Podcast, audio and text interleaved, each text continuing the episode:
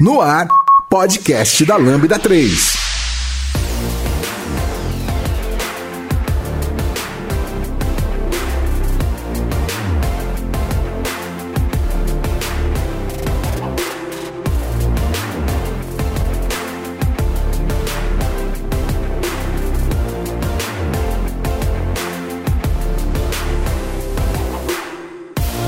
Olá, eu sou Giovanni Bassi, esse é o podcast da Lambda 3 e hoje vamos falar novamente sobre Angular e React, versão 2 dessa treta. Aqui comigo estão William Grazel, Luísa Prata, Lucas Teles.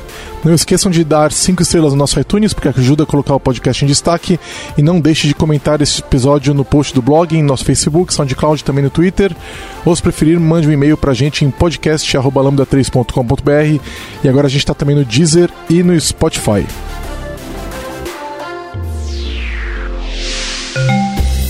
E aí, tudo pronto para ouvir o nosso podcast? Ele é produzido pela Lambda 3, uma das maiores referências do país em desenvolvimento ágil e DevOps para a plataforma Microsoft. Para conhecer melhor, acesse o site lambda3.com.br.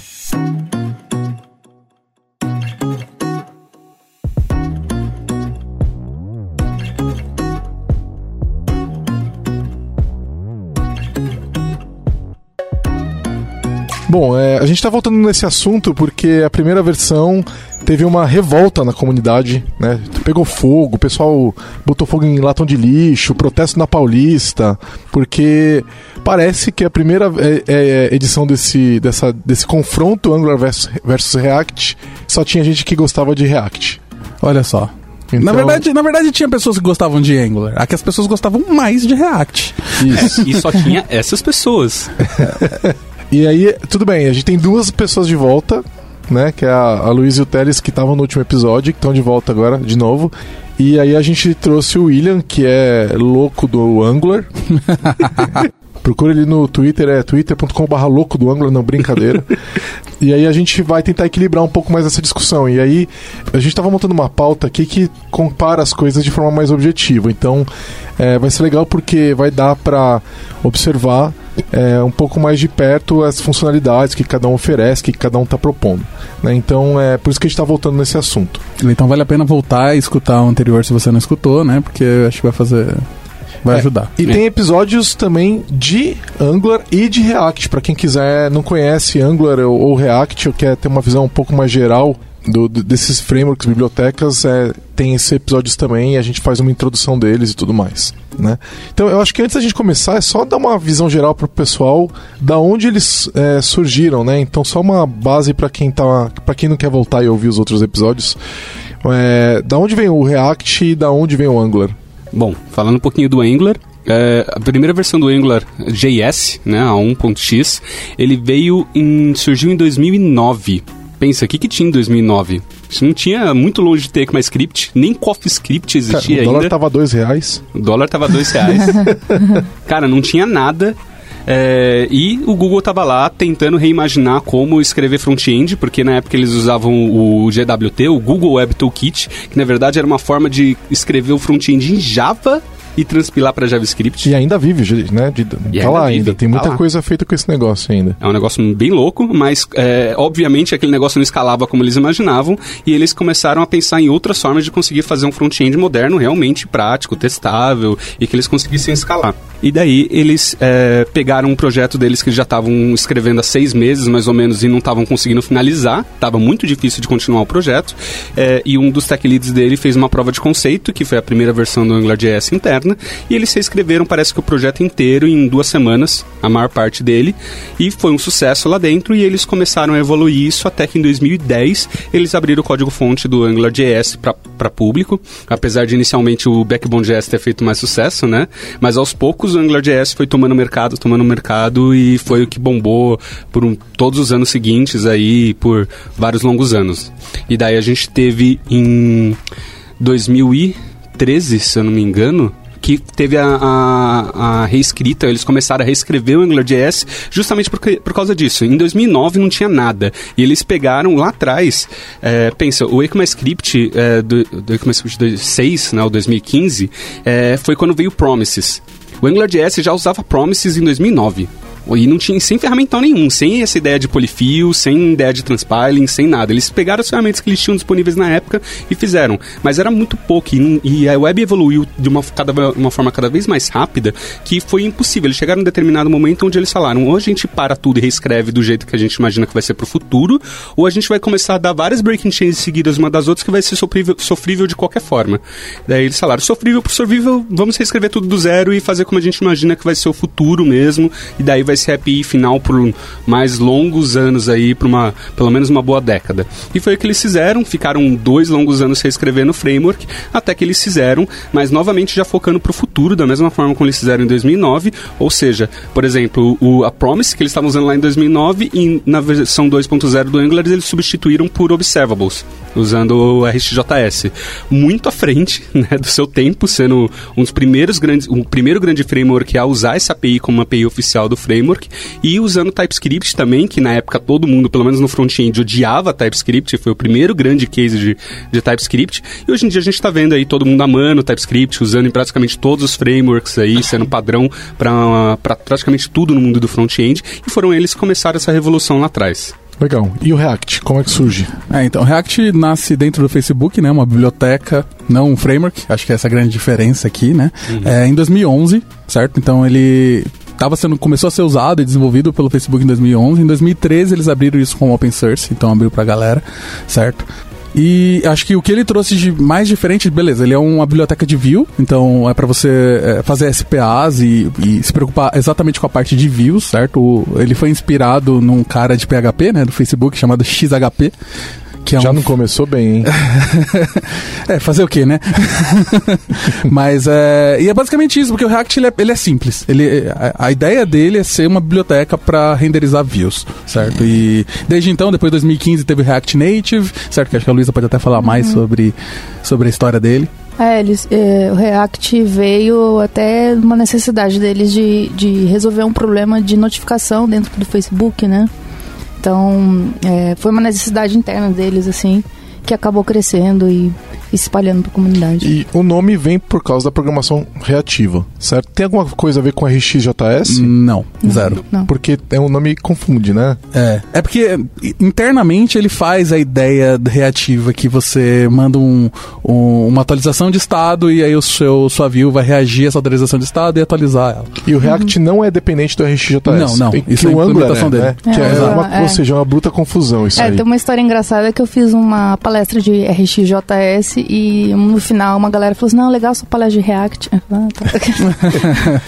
e essa confusão, inclusive, fez inclusive mudar o nome de uma das mais tradi tradicionais conferências de programação reativa que tem nos Estados Unidos. Tinha uma conferência chamada React Conf. Uhum. O nome dela era esse era o nome até 2014. Em 2015, que foi o boom do React, que todo mundo começou a usar React, eles mudaram o nome porque todo mundo estava querendo ir achando que era uma conferência de React.js.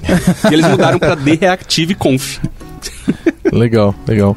É, eu tava dando uma olhada aqui, vou aproveitar e dar uns fatos aqui sobre essas, esses dois é, frameworks, bibliotecas, né? Eu, eu, acho que a gente vai, pacotes, não sei como é que a gente uhum. fala, né? É, o React hoje, é, e a gente está gravando isso no dia 17 de setembro de 2019, é, na versão 16.9.0 tem cerca de 5 milhões e meio de downloads é, é, semanais no NPM, no registro, no registro público, enquanto que o Angular Core, porque o Angular tem vários pacotes, né? Então o arroba Angular Core tem 1 milhão e 200, ou seja, ele é quatro vezes menor, mais ou menos. Por outro lado, o Angular CLI, ele tem 1 milhão e 200 downloads também, enquanto que o Create React App tem cerca de 75 mil. Eu atribuo isso ao fato de que você não instala o Create React App na aplicação, né? Então em todo build que acontece, não está puxando o Create React App. Certo? Mas ele é usado como dependência internamente, até onde eu sei. Quando você dá um, um new com Create React App, ele está como dependência. Ele, é, ele coloca um ah. React Scripts. Hum. Uhum. Então ele não usa o Create React App dentro né? Ele usa esse cara que é o React Scripts que sabe fazer toda a gerência do Webpack sem você ter que se preocupar com isso. Não pode, não dá para comparar então, né? Provavelmente, porque esses downloads são diferentes. Agora, é, o, o número de downloads, né? Do, do olhando as, os pacotes principais, são a diferença é bem grande. É, dá a impressão de que a gente tem cerca de 400 quatro vezes mais gente usando é, React do que Angular. Por outro lado, o número de pull requests no Angular é muito maior do que no React, né? Então é o dobro, praticamente, né? E olhando aqui pela, pela site do NPM. Então é como se houvesse um interesse maior da comunidade no Angular porque eles estão contribuindo mais. Ou ele fosse mais aberto ao open source. Né? Difícil julgar, né? Uhum. É... Tem que tomar muito cuidado com esses números, né? Porque segundo números do próprio Stack Overflow ano passado, eles liberaram a correlação entre o uso de, de frameworks, linguagens e ferramentas nas perguntas deles. Então, por exemplo, qual é a correlação do Node com React, com Angular, do Java com React, com Angular e tudo mais. E daí, se você pegar a correlação do Node com React, com Angular, é quase o dobro a correlação do, do uso do Node com é, React especificamente do que é com o uso do Angular. Só que daí, se você pegar a correlação relação do Java e do C Sharp com esses dois frameworks é quase três vezes mais é maior o número da, de uso de Angular do que com React nessas perguntas. E daí você pega as empresas que estão usando C Sharp e estão usando Java. A maioria dessas empresas não estão baixando diretamente do NPM público, eles estão geralmente por trás de algum proxy, eles estão usando Artifactor, eles estão usando às vezes até no GET, no caso do C Sharp, para baixar a dependência de front-end. É, hoje, hoje, se você configurar no Azure DevOps, por exemplo, uma, um artefato lá, uma, um, um registry para você, é, a opção padrão, pelo que eu me lembro, é cachear. Então Exato. ele vai guardar esses pacotes para você e aí você nu, esses, esses builds nunca vão aparecer no registry público. Uhum. E aí acaba escondendo aí que você tá falando, né? Exato. É, sem dúvida nenhuma, esses números semanais, 5 milhões e meio, não são pessoas, né? Uhum. Que estão instalando esse negócio toda hora. Então, é, eu acho que na prática isso acaba não sendo um bom medidor de popularidade, né? É, outra observação que eu queria mostrar aqui, os dois são MIT, o que é bem legal, porque é uma licença mega permissiva. Agora, porque é. teve uma mega... Teve uma confusão no React lá atrás, né? Que a galera, todo mundo começou a abandonar o React, Exato. lembra disso? Surgiu várias uhum. cópias, cópias não, né? É, frameworks é, Forks, né? É. não, eles forcaram antes, o pessoal forcou de antes da mudança da licença, né? Então eles podiam forcar, né? Uhum. É, aí mudaram, depois mudaram de volta para o MIT, né? Sim. E os dois com números de 200 e poucas versões publicadas, o Angular com quase 300 e o React 220. Ou seja, um ritmo bem frenético. Né? E olha só que interessante, mais um número muito interessante: 45 mil pacotes dependem do, do, pacote do React, enquanto que do Angular Core 9 mil pacotes dependem, cinco vezes menos. Né? Então, é, tem que tomar cuidado aí, esses números dão a, indicar que é, o, o, React é, está mais popular. Eu falei, esses números tem que tomar muito cuidado, porque como eu falei, o, o, o React ele é um, um framework, uma, uma, uma, biblioteca de view. Então ele não faz muitas coisas. Então você vai ter muitas bibliotecas que dependem uhum. dele. Uhum. O Angular já resolve a maior parte dos problemas sozinho. É que, em geral, eles são excludentes, né? Você está fazendo um ou você está fazendo outro. Né? Então, é, é, você pode comparar. É, tá certo que é, aqui também a gente está falando do arroba Angular Core, e quando você tem um monte de outros pacotes, né? Mas o Angular Core sempre vai estar tá lá. Mas acho que o que o Lucas quis dizer é que, por exemplo, no Angular você já tem um router default. Então a probabilidade de alguém da comunidade escrever um router próprio é muito menor. Enquanto você vai no React, você vai ter cinco grandes ah, opções de router aí na comunidade. Que vão depender dele. Que vão depender dele. Então isso você está dizendo que acaba multiplicando as dependências Exato. dele. Faz sentido também. Olha aí, mais um cara então que não é um indicador de popularidade. tá? E aí o, o Angular está com 2.700 issues abertos, enquanto o React com 587. É, parece que o pessoal do Angular está precisando fazer uma limpeza lá no GitHub. De novo, tem mais coisa que ele faz, então você vai ter mais coisas que você vai ter problemas. é, pode ser. Ou pode ser o fato de eles estarem sobrecarregados. É muito comum esses, essas, esses projetos muito, é, muito reconhecidos terem muitos issues que eles não conseguem lidar com o backlog, e aí chega uma hora eles fecham tudo de uma vez, falam morreu tudo. Enfim, né? É, tem que tomar cuidado. Mas é, eu achava legal a gente ter uma visão de números que não significam absolutamente nada, tá aí, é, para todo mundo saber.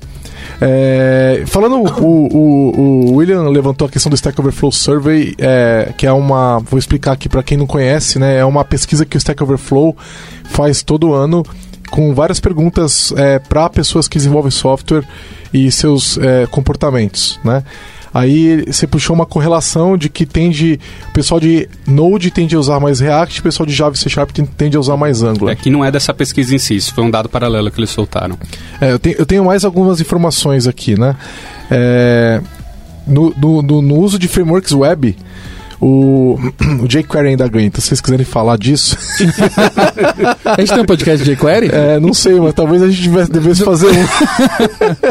Eu acho válido. Tá, o jQuery tá com quase 50% de uso. É, o React está com 31% e o Angular é, e AngularJS eles juntam, né, dá com 30,7%, ou seja, é muito próximo, é praticamente igual né? Não, não muda é, nada, né? Entre os desenvolvedores profissionais, o número sobe um pouquinho para os dois. Olha só, Angular 32.4, um pouquinho acima do que é em, é, em segundo lugar, né? E React 32.3, ou seja, 0.1% de diferença. Realmente é desprezível, né? Você vê que eles estão muito próximos, né? Aí a gente tem dos frameworks mais amados, né? Amados, odiados, né? Temidos, né? E queridos, né? Então, dos queridos, o React é, uma, é o mais querido. As pessoas, é, essas são tecnologias que as pessoas querem trabalhar. Ah, eu, uhum. gostaria, eu, eu, gostaria de trabalhar com isso, não trabalho ainda. Então, React em primeiro lugar, 21%. O Vue em segundo lugar, com 16%. A gente está devendo um podcast de Vue. Uhum. E Angular em 12%, ou seja, um, um pouco, dois terços aí, né? Um pouquinho menos, um pouquinho mais da metade. Entre os amados, é, o React é o mais amado, 74,5%. O Vue 73.6 em segundo e o Angular vai lá para baixo. Tá? O Angular vai para, sei lá, 2, 4, 6, 8, 10, nona posição, 57.6, né? Eu amado, pelo que eu me lembro, pelo que eu me lembro, são é, pessoas que querem, que gostam daquele framework, que usam aquele framework e querem continuar usando. Se eu não me engano, é isso. E os temidos, né? Aquele tipo, não quero trabalhar com isso. O jQuery lá em cima de novo. Aí o Angular está em quarto lugar. 42.4 e o React está na última posição aqui que eles estão mostrando, que é 12 posição, 25.5. Então, é, o, o, Angular tende a ser mais temido e, é, e o, o React um pouco mais amado. Entre queridos está estão muito equilibrados. Então, é, parece que as pessoas. É, é, eu acho que eu atribuo um pouco disso a que o fato de que o React é mais novo. Tem um, tem um hype muito forte em, em torno do React é, nesse momento. O Angular 2 e o React, eles têm. Eles não saíram no mesmo ano, assim, pro público, certo? É, na verdade. Os dois são 2013. Ah, não, o Angular JS foi lançado a público em 2010, enquanto o Angular 2 mais foi lançado a público em acho que 2015 e 2016. Ah, 2015, certo.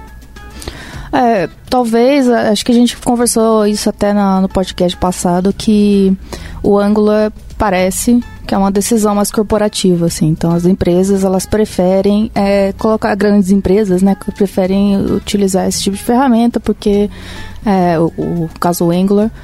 E talvez, é, talvez por, né, desde a época que eu entrei, assim, a gente estava numa época que a gente não aguentava mais trabalhar nos projetos já legados de Angular.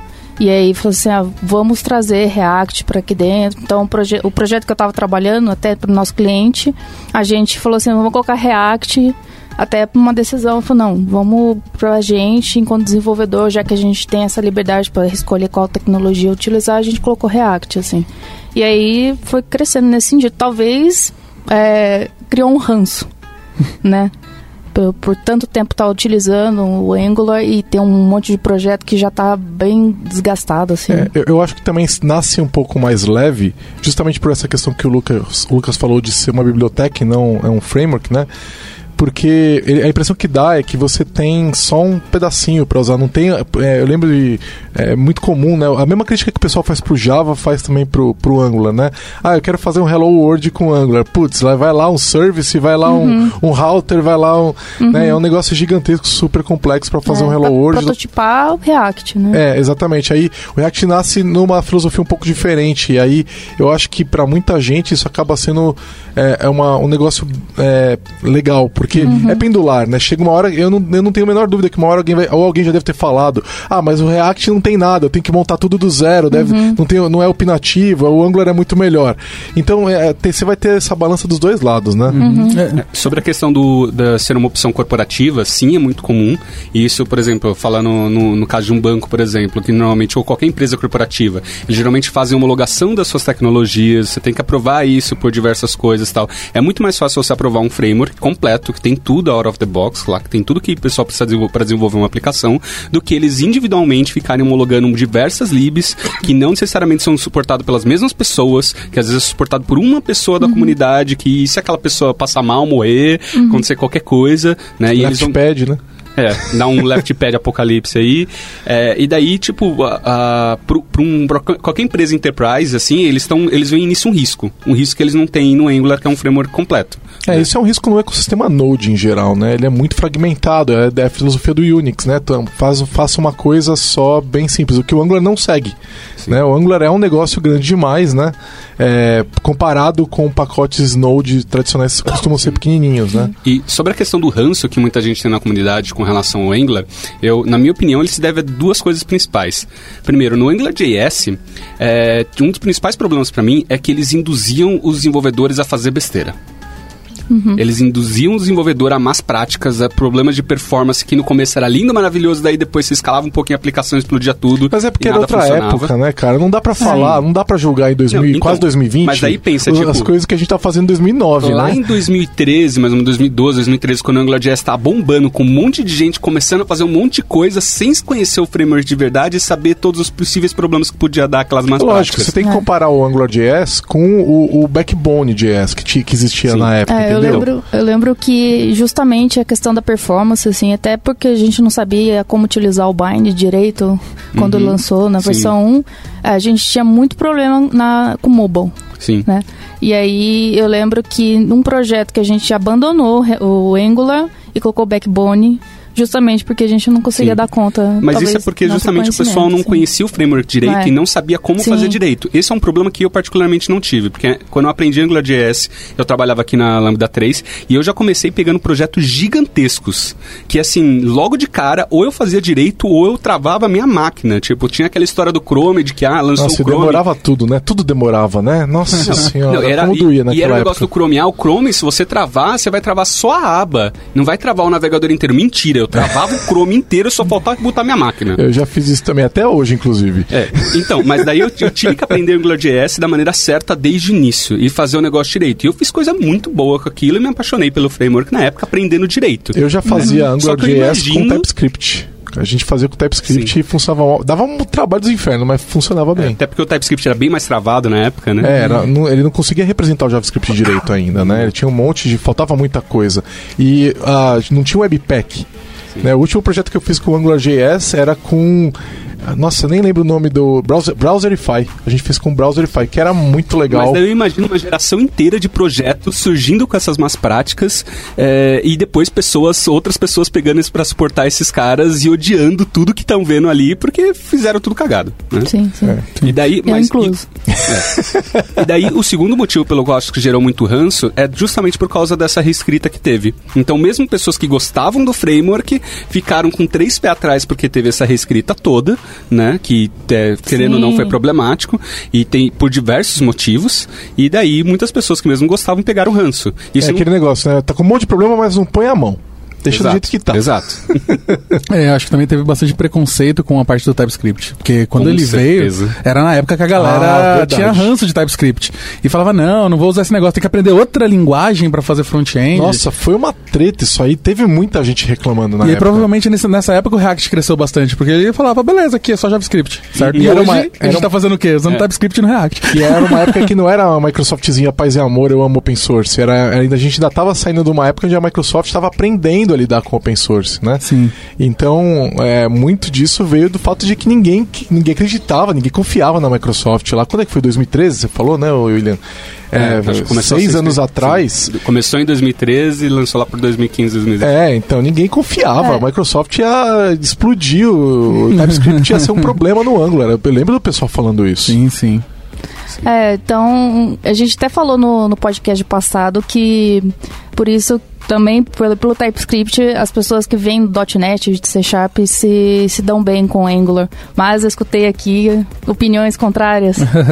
É, então, ó, ó, assim, eu concordo com você nisso. Tipo, eu Aham. acho que sim, o TypeScript ele favorece pessoas que vêm do back-end a gostarem mais daquilo. É Aquele back-end estaticamente tipado, né? Exato. Porque o cara que vem de Node, pelo que a gente viu, ele vai pro, pro, pro React, porque ele tem É, que se preocupar com esse tipo o que de eu coisa. não concordo é justamente porque a maioria das pessoas que pensam que é apenas dessa forma, Uhum. elas muitas vezes nem sabem que o, o todo JavaScript válido, ele tem que ser um TypeScript válido. Então, se você desligar todas as flags de segurança do TypeScript, você tem seu JavaScript comum, Sim. entendeu? Ah, E- você pode usar o quanto você quiser. né? é, e se você quiser, no Angular, por exemplo, usar a, a questão da tipagem só para ter injeção de dependência no construtor e mais nada além disso, você pode. Você não é obrigado a tipar nada. Uhum. Então você não precisa ser um cara que necessariamente gosta de tipagem estática, gosta do Java, gosta do C Sharp, para conseguir utilizar Angular de uma maneira performática. É, falando sobre isso, é, suporte ao TypeScript. É, eu sei que o TypeScript suporta lá o é, TSX, né? Que tem as views lá do Angular com JSX e tem os TSX ali também.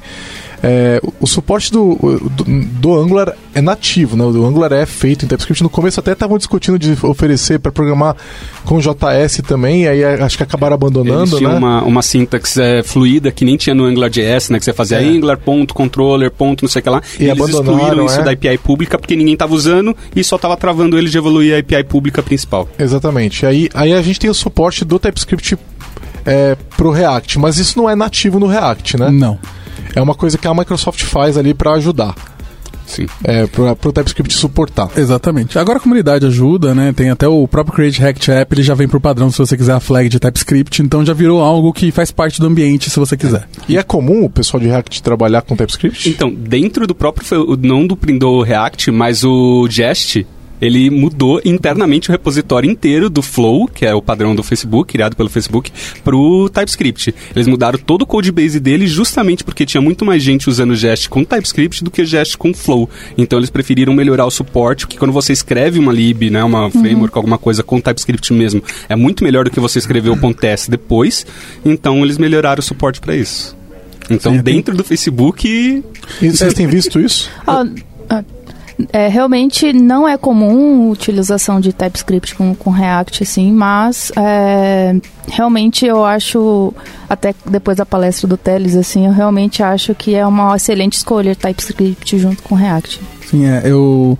É que a parte de você ter TypeScript padrão com React é relativamente novo. Faz alguns meses que eles lançaram isso no Create React App, certo? Depois disso, eu senti que aumentou, mas ainda é ínfimo, certo? Só que o suporte de TypeScript é muito bom. Certo? Tá, tá muito bem feito, funciona quase instantâneo e é mágico. Talvez a comunidade como um todo não esteja adotando ainda, mas eu vejo as principais empresas, cases de mercado de React que eu tenho visto por aí, eles estão migrando para usar TypeScript em conjunto, né? Tem um case muito grande da Airbnb que migraram todo o front-end deles com, de React para TypeScript aí, com, fizeram uma, uma palestra, um artigo gigantesco falando sobre isso, falando sobre como isso foi positivo e tudo mais, e vejo vários outros players seguindo isso. Sim. Eu É, é, uma das minhas dores com React mesmo é o IntelliSense dele, que né, eu vou passar os parâmetros lá, é horrível mesmo. É, com TypeScript ajuda É, bastante. com TypeScript, então, é, seria Fica lindo, incrível. liso, Agora funciona. que o projeto cresceu bastante, assim, faz, faz diferença mesmo. É que o, o, o- um Visual Studio Code, por exemplo, consegue te ajudar mesmo quando você está usando com JS, né? Se é um projeto em JS, ele usa a- a- o suporte de tipos do TypeScript no JavaScript, né? Então a- a- ele consegue fazer muita coisa, Consegue. né? É, Não consegue ser 100%, mas Sim. ajuda já. Sim, consegue fazer bastante coisa. É, e, e muitas das últimas versões do React, várias das principais da- do TypeScript, uma, várias das principais funcionalidades novas foram suporte a coisas pro React. Então Legal. eles, a, a Microsoft está pensando muito nesse público também, né? Eu, eu tenho pra mim que o TypeScript vai dominar o mundo, entendeu? em algum momento eu acho que vai isso, essas funcionalidades vão parar dentro do JavaScript.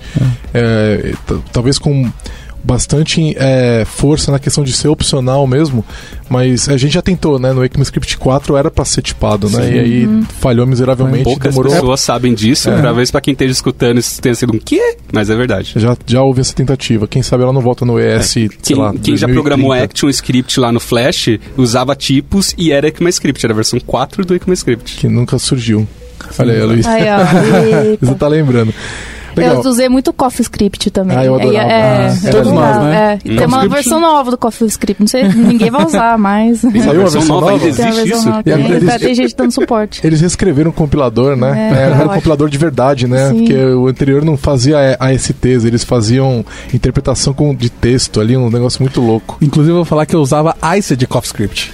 Que era um CoffeeScript com Mais assim que high await. grade. Ah, Nossa, que hipster. eu cheguei a usar, hipster. cara. Quando eu vi isso daí, já era, já tava morrendo o CoffeeScript. Já, já né? era o finalzinho, foi É, isso. Saudades do CoffeeScript. É, não é tanta Tá, mas saudade assim. vamos fugir, já estamos fugindo da pauta. Vamos Tá, lá. deixa eu- quero tem um- treta aqui, quero uma-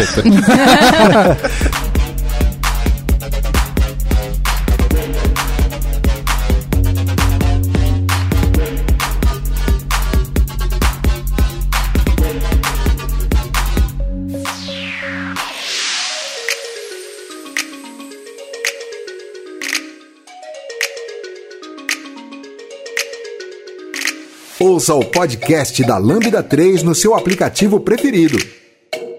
Tenho mais uma pergunta aqui. Qual vocês acham que tá oferecendo mais oportunidade de emprego? Angular ou React? Putz, não sei. Difícil. Difícil porque, eu, assim, eu tenho lá no meu LinkedIn os dois, eu recebo várias propostas dos dois, então eu não sei. E aí? É, eu acho que isso é o- depende do setor que você quer trabalhar. É, É. acho que é, sim, sim. Então, é, vocês acham que Apesar seria que- justo dizer que se eu quero trabalhar numa empresa maior, seria melhor investir em Angular? Se eu quero trabalhar numa startup, eu vou investir em React? Ó, eu tô trabalhando com React Native e está se pagando muito bem com React Native, assim, então pode ser que não sei se tem a quantidade de vagas assim, mas pelo que eu vejo tem bastante gente sondando quem trabalha com React Native, assim.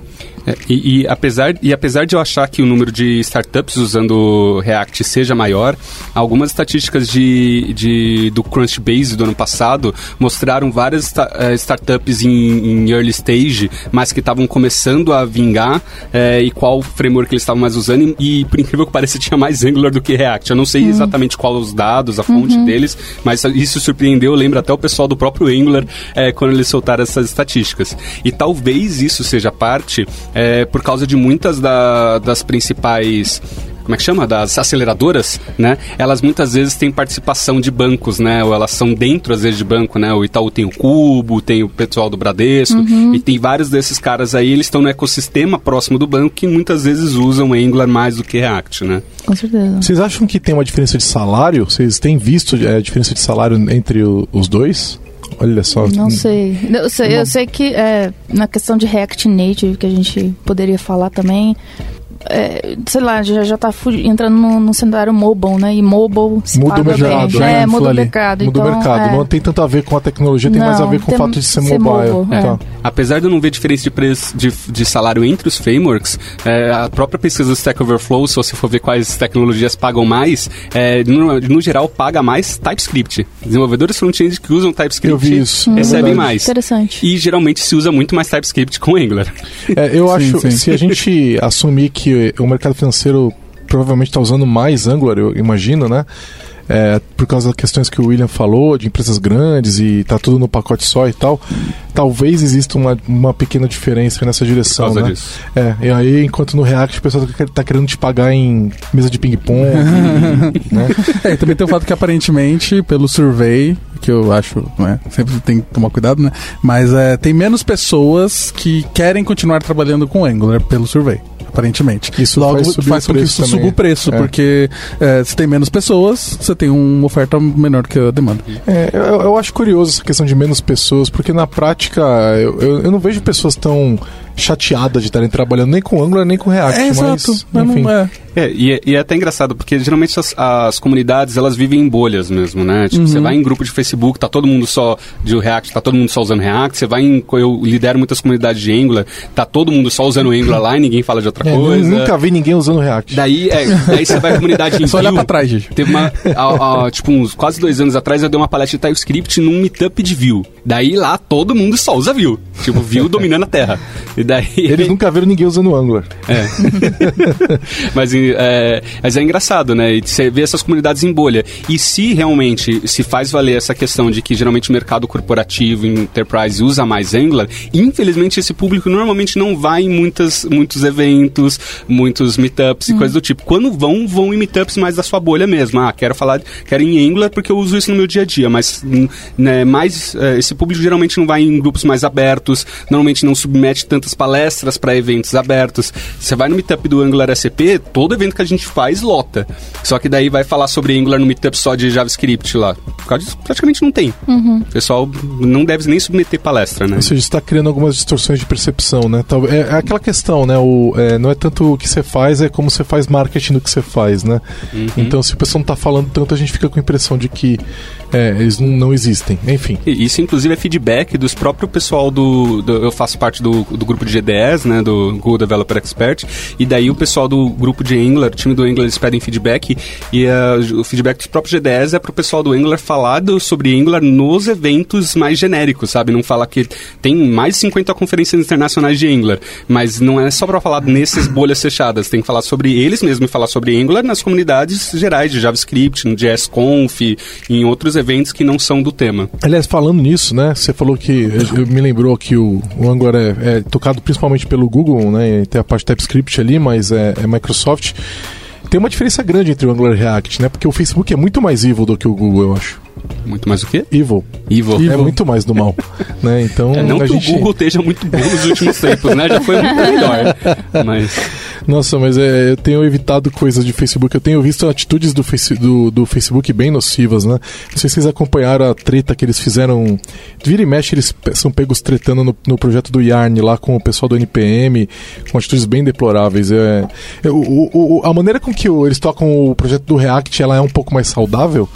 Tipo, eles são. O Facebook interage bem com a comunidade, é, é, ou tem atitudes escrotas igual o pessoal do Yarn. Eu vou te falar que a maior parte do tempo eu esqueço que React é do Facebook. Eu Isso deve ser bom, então. É, exatamente, eu acho exatamente isso. Ainda mais quando eu vejo os desenvolvedores do próprio React, é, que tá- eles trabalham no Facebook, e eu não sinto essa parte nociva deles. Parece que o time do React é um negócio meio diferente. É, legal. Porque é, eu, eu, é, eu vi esses acontecimentos recentes aí deles sendo é, meio é, chatos ali com o pessoal do NPM e eu falei, putz, meu, que zoado, né? Eu fiquei pensando se eles, o time do React faz a mesma coisa. Não, o NPM passou por uma sé- série de polêmicas recentemente também, mas o, as atitudes do, do time do Yarn não estavam legais. É, tem uma coisa que, na questão do React Native, assim, é, desde que surgiu o Kotlin, a comunidade de Android tá todo mundo indo pro Kotlin, sabe? Desse Swift, a comunidade iOS tá pra Swift. Mas eles mante- continuam mantendo o Objective-C e Java e ponto final, sabe? Eles não querem fazer essa atualização, assim, por que não? E, e eu acho bem nocivo mesmo, algumas coisas que... Algumas decisões técnicas, assim, dentro do React. É, inclusive, eu não sei detalhes, mas teve uma treta recente da comunidade do React que um dos principais engenheiros do Facebook até saiu do Twitter por causa dessa treta, que parece que foi que al- algumas pessoas que participavam de ambas as comunidades de React e, e Angular começaram a falar que a comunidade de Angular era muito mais é, saudável, enquanto a do React tinha muitos trolls, machistas e pessoas é, zoadas, é, e isso deu um rebuliço danado, assim, é, mas assim, foi uma coisa que diversas pessoas começaram a comentar. E daí o, o Dan Abrov saiu do Twitter por causa dessa treta, depois voltou e voltou falando: é, ok, tipo, mesmo se é, não for a maneira como a gente espera se comportar, mas se o pessoal sente isso, a gente precisa lidar com isso para melhorar esse ponto, porque as pessoas não estão se sentindo saudáveis. É, isso acontece de vez em quando dá uma treta. Eu lembro quando teve um Microsoft MVP que foi trabalhar pro Google e aí teve que deixar de ser MVP, alguma coisa assim, enfim. Alguma Nossa. coisa assim. É, de vez em quando é essas tretas aí. Legal. É, eu- queria mudar um pouco o assunto e falar de testes. Então a gente tem suporte a testes em ambos os lados, né? É, e queria que vocês discutissem um pouco das vantagens e desvantagens de cada um. Se vocês não começarem, eu vou começar falando Tá que o do bom, Angular usa. o Angular usa o browser, o que pra mim é muito nojento. Até hoje. Bom, eu, eu sou aprendi testes e TDD e tudo mais aqui dentro da Lambda, né? E, e desde então eu sou um grande defensor desse assunto, amo TDD, amo testes automatizados e tudo mais. Eu gosto muito do Angular na questão dele tá, ter por padrão a questão da injeção de dependência, e isso pra mim é, é fenomenal, e pra mim isso faz toda a diferença na hora de você estar testando qualquer coisa, porque isso é, não, eu não preciso ficar mocando ah, o módulo do JavaScript, não preciso ficar mocando outras coisas que normalmente Cara, pessoal... isso no Node é zoadaço. É, todas, zoadaço. todas as minhas experiências com isso foram terríveis, então pra mim ter injeção de dependência lá ajuda demais. Porém, é, e ah, aí você falou de que ah, o, o Angular usa o browser. Eu uso Angular usando o Jest há vários anos. É, eu, eu também, se eu puder, eu, eu arranco, ja- odeio Jasmine, nunca gostei do Jasmine, né? É, o meu problema arranco- não- Karma ou Jarmine? Ca- O Jasmine, os, o os dois, os dois. né? Jasmine não é problema pra mim, mas o Karma especificamente, eu ser obrigado a rodar no navegador. Às vezes eu quero rodar no navegador, mas às vezes eu não quero. Na maioria das vezes em teste unitário eu não quero rodar no Agora navegador. o Jest é de qual projeto mesmo? É do Facebook. O Facebook Ah, também. Mas Ah. usando TypeScript. Ah, olha só. Jest é o padrão do, do Sim, React. sim, Sim, sim. Sim, é o que vai vir pro padrão. Mas, é, só, só complementando, né? Mas o que o meu principal ponto, na verdade, um dos pontos negati mais negativos pra mim do Angular, né? Sendo um grande usuário e fã do Angular, mas você não pode se cegar aos pontos negativos, pra mim é o test bed. O módulo de teste, especificamente para você subir o ambiente isolado lá do, do Angular em é, ambiente de teste, é terrível. É terrível de todas as formas. A API não é ergonômica, é, os testes são lentos. Lentos. Pra mim esse é o problema, cara. Lento, é lento. demais. É muito lento. Eu mesmo quando eu tô testando componente, eu quebro a minha suíte de teste componente em dois. Um onde eu testo a lógica do componente interna sem nada do test bed do Angular, só como uma, uma função pura de JavaScript. E daí eu depois eu faço os testes de binding mesmo, onde eu uso o test bed só para testar os bindings realmente com template, porque daí eu fico muito mais rápido nos meus testes. A gente é, tem uma, uns, uns workarounds que a gente faz aqui pra. Quando o projeto ficar grande demais, pode levar, sei lá, meia hora pra rodar os testes, né? E eu sei que o workarounds é, esse, eu segui a issue e eu vi seus comentários É, é, na, nessa é E isso. até hoje eles não resolveram Eu já aqueles usei problemas. É, Vai- falam até que vai hoje. resolver com Eve, com É, Ivy, né? Que é. tudo no Angular vai resolver com Ivy. É. Mas... O problema, é- o problema é que eles remontam toda a estrutura toda vez que o teste. Cada teste roda. É. E aí o que você acaba fazendo de workaround é você monta o componente toda uma vez só, e aí os testes rodam sobre o mesmo componente. É, e que, é que para o Google eles não têm esse problema, porque como eles usam Bazel e daí eles têm toda uma questão de build e de execução paralela completamente diferente deles lá, eles não sofrem do mesmo problema que todo o, re- o resto do ecossistema de JavaScript lá fora sofrem como a gente. É, o problema. É, o problema também é que eles não. A build do, do, do Angular, ela não. Ela não gera é, artefatos que você pode reutilizar. Né? Então você é, ele, ele acaba recompilando toda vez, né? Uhum. Então ele não faz uma compilação otimizada para rodar os testes. Sim. Então, Então, assim, meu, é, meu veredito com relação a isso é uma relação de amor e ódio. Eu amo a injeção de dependência, amo o que eu posso fazer com isso, sem precisar nem ter o test bed para poder testar tudo de maneira mais fácil, mas odeio o test bed em si. E vocês, o que vocês acham de teste com React? Tá. É, eu tenho que concordar com a parte do test bad, que é uma coisa que é bad. não é à toa. É? É, é. Mas é, não é à toa. O Karma também, o nome é Karma, não é à toa. Então, né, então. Mas nossa, é, nossa, tá bombando. Mas assim, de forma geral, é, testes com Angular é algo que não, eu não acho sofrível. Eu acho bem ok. A API, tudo, tudo funciona. A parte de gestão de dependência é bem legal, funciona. Tipo assim, eu gosto bastante.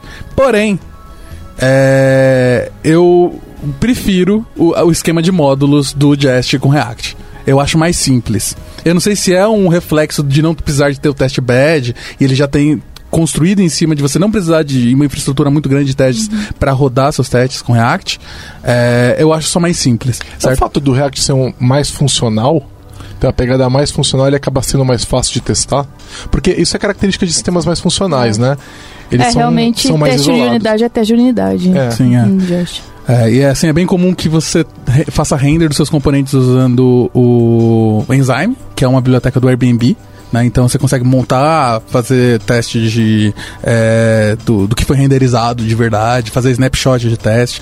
Então, é, trabalhando na Lambda nos dois, de verdade, é, é, eu acho que eu senti um pouco menos de fricção fazendo testes com React, exatamente por causa do test bed, por causa desses problemas que a gente acaba tendo com a lerdeza dos testes do Angular. Mas na parte de escrita mesmo, no TDD, eu acho que é bem. Eu prefiro um pouco React, por causa que eu, não, eu gosto mais da ideia de não precisar de gestão de dependência e mocar os módulos direto.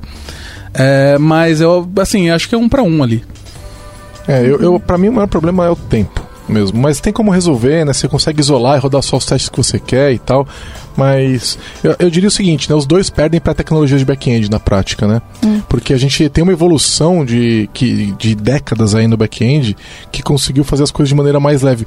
Eu acho que tudo passa pelo problema da transpilação, etc. Que ainda a gente tá transpilando tudo pra poder rodar alguma coisa e tá, as coisas demoram demais. né? Por incrível que pareça, eu tava usando umas ferramentas de front-end, usei tanto no React quanto no Angular, eu tive resultados bem parecidos de te- eh, teste em tempo real.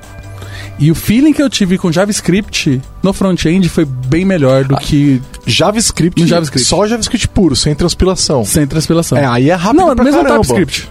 É, então, mas aí depende do tamanho. Aham. Depende do tamanho do projeto. Você pega um projeto TypeScript muito grande. Agora eles estão habilitando algumas coisas de compilação dinâmica, recompilação Sim, que facilita. incremental Exa- incremental, exatamente.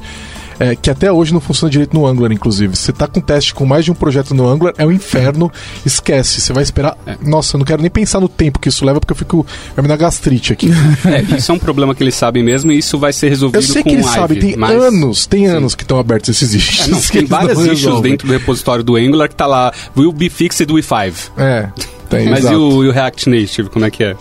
Do React Native, a relação a issue, quer dizer, o React Native ele tem o problema de ele ser ainda é uma, uma coisa que eles estão desenvolvendo, assim. Então toda vez que eles lançam uma versão nova é burn chain, com certeza. Esse é um problema que a gente tá- você estava falando até a questão das bibliotecas, que alguém que estava dando manutenção e aí eu puxei, puxei que ia ser obrigado, né, praticamente a, pular as versões, quer dizer, a fazer os upgrades de React Native. E aí você faz o upgrade e aí de repente a outra biblioteca de alguém parou de funcionar e aí a gente faz uns hotfix para corrigir a biblioteca depois. É terrível mesmo, assim. Mas é, tem bastante issues, mas eles estão mudando muito, assim, sabe? O conceito todo do React Native. Até a versão que o Google tá lançando do Flutter, assim, já mudou bastante o React Native. E talvez a gente vai ter uma versão 1.0, assim, né? No É, futuro, assim. Imaginar que a gente não tá na versão 1.0 ainda É, não do tá React na- Native. é. Quem tá usando, Então- tá usando na, na coragem. Talvez, talvez seja, seja, seja. Não sei, muito cedo e pra até que falar. ponto é na assim. coragem mesmo ou não é pro pessoal usar, né? Porque eles não falam pra não usar. Acho Uhum. que eles não falam, ah, não é production ready. Eles Aham. falam pra usar. Mas Sim. ao mesmo tempo eles não dão 1.0. E eles não seguem semantic version. Uhum. E Isso pra mim é um problema. Por exemplo, o pessoal reclama das versões do Angular que tá sempre subindo, mas eles têm um compromisso de ter uma major version por semestre, tem um calendário, todo mundo sabe que vai ter uma breaking change por menor que seja, vai ter. E cara, tá, eles sobem, os, os- usam semantic release hoje em dia como deveriam, apesar de não terem seguido com o AngularJS. Sim. Eu acho- AngularJS eu- já era pra estar na versão 8. Eu né? vejo, eu vejo bem injusto quando o pessoal fala, ah, não, o Angular tá no, no, no 9 aí já e o React a gente tá no. Não, mentira, você tá no 16. Exato. né? É que a gente no, no React normalmente o pessoal não fala qual que é a versão que você tá, certo? No Angular é muito forte, para, depois, por causa da mudança do 1 pro 2, ficou muito forte você falar que é a versão 5 do Angular, versão 6. Mas ó, eu, em- voltando pra questão de teste, eu sinto que é uma ganho de qualidade de vida no Angular tirar a estrutura de teste dele e colocar o Jest no lugar. Eu concordo com o William, e aí eu acho que só por causa disso já dá uma vitóriazinha aí Sim. pro, Sim. pro React. E a Legal. API do testbed em si, que eu não gosto muito, dá pra ser melhorada com algumas livros da comunidade. Tem um carinha chamado Spectacle, que eu gosto muito lá. É, mas assim, nada resolve ainda a lerdeza. Quem sabe com Ivy, quando ele virar o compilador de default, resolve aí na versão 9. Diz que em 2030 vai estar pronto. Na versão 9 aí, ó. na versão RC do, do, da, da 9 já tá como default. Tá, eu queria voltar na questão de framework ou library que a gente passou por cima, né? Então, o, o React é uma library e o Angular é um framework, né? É isso que todo mundo defende, né? Existe um certo consenso em volta disso. Vocês acham que um é melhor que o outro? É melhor ter um framework ou uma library? Depende. Depende do Né? quê? Depende, é. Acho que depende ah, da finalidade que você quer, assim, pro, pro seu projeto, assim. É, a gente até tinha comentado na- no podcast passado que talvez por uma decisão corporativa o Angular seja mais interessante. Até pela, sei lá, rodízio de funcionários, talvez você consegue manter um- uma qualidade de código melhor com o Angular do que com o React, até pela liberdade que o React te dá, assim, de você fazer coisas fora da caixinha, assim, sabe? Então é comum, por exemplo, que você, por exemplo, Luísa está trabalhando num projeto de React com é, é, várias outras bibliotecas, e aí você vai para um outro projeto de outro cliente aqui da Lambda e de repente lá eles usam outras coisas completamente diferentes. Sim, é possível. sim. É e bem- aí você tem que estudar de novo, entender aquele, como aquilo funciona para poder se ambientar. Não é uma coisa natural. Hum, É, sim. Eu acho que vai até mais, mais que isso, porque não é só as bibliotecas. É, a forma que você resolve organizar a, a arquitetura do seu projeto pode ser completamente diferente. As pastas, os Sim, módulos, não sei o ele não opina em nada. Ele fala, beleza, você renderiza a sua view desse jeito. Tá. O resto. Então você tá seu trocando fle- flexibilidade por padronização. Uhum. É bo- essa troca vale a pena? Tipo, vocês sentem que projetos de React são melhores por causa disso? Sim, eu acho que é mais rico, assim. Eu acho que é mais rico você poder ter mais controle do, do das suas dependências, é, você tomar decisões técnicas, é, ter a questão também do da renderização que é mais rápida. Não sei se alguém vai discordar aqui. Discordo. É? Beleza, então. E, enfim, eu acho. Eu, sinceramente, eu acho que é mais rico para a vida do programador, assim, utilizar React. É, para mim, na verdade, meu, meu modo de ver é ao contrário, porque não é só uma questão de ser um framework, né? Uhum. Além do Angular ser um framework, ele tem um style guide próprio dele muito forte. Que era Ele é o style opinativo, guide, né? é, era um style guide do John Papa, né? Da versão do AngularJS. Daí quando teve a versão 2.0, quando estavam lançando a versão final, e o John Papa tinha atualizado todo o style guide dele para a versão 2.0 do, do Angular, eles resolveram trazer isso para ser oficial do framework. Então na documentação do Angular tem o style guide e tem boas práticas para tudo. Você não é obrigado a seguir nada, mas tem resposta para todo tipo de coisa que você puder imaginar. E se as suas equipes seguirem aquilo lá, seguirem aqueles padrões que são bons, não são padrões tirados, sabe, da sei lá da onde, é, que são é, construídos pela comunidade como um todo, é, você vai ter os seus projetos muito, muito parecidos e muito fáceis de qualquer desenvolvedor conseguir ir de um lado para outro. E são bons padrões. São bons padrões. É, então, é, é, eu, eu, eu fico um pouco tentado aí com o que a Luísa falou, porque eu concordo que essa flexibilidade é legal. E a- a- geralmente mexer no Angular dói um pouco. Quando você sai um pouco desses padrões aí, geralmente é, você vai sofrer. Até a troca do, de, de tirar o Jasmine e colocar o Jest ali, é, ela vai ela vai ser meio problemática. Então eu sinto que às vezes é, o Angular é aquele framework que você tem que ficar dentro do que ele está te oferecendo, né? É o que você não pode brigar muito com ele, né? Já pelo outro lado, o React é, você tem liberdade demais. O que eu acho assim, talvez a gente consiga cultivar aqui dentro da Lambda 3 é, as pessoas criarem bons padrões e estruturar direito e tudo mais.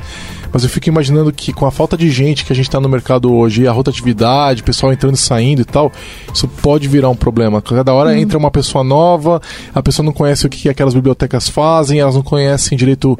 Aquele é um projeto de React, mas completamente diferente do que a pessoa conhecia no passado, né? Então isso pode virar um pouco problemático, né? Então acho que é, volta pro depende que vocês falaram, Depende, né? é. Depende. Mas eu também não acho que o Angular ele te impede de adaptar e customizar coisas que vai ser tão problemático se você quiser fazer isso. Né? O Angular ele se dividiu todo em módulos diferentes e tem módulo no IPM para cada coisa, justamente para que as coisas não estejam presas umas às outras e você poder trocar qualquer coisa por qualquer outra coisa. É fato, mas sabe quando você começa a perceber que dói? Quando você vai passar por um update, por exemplo.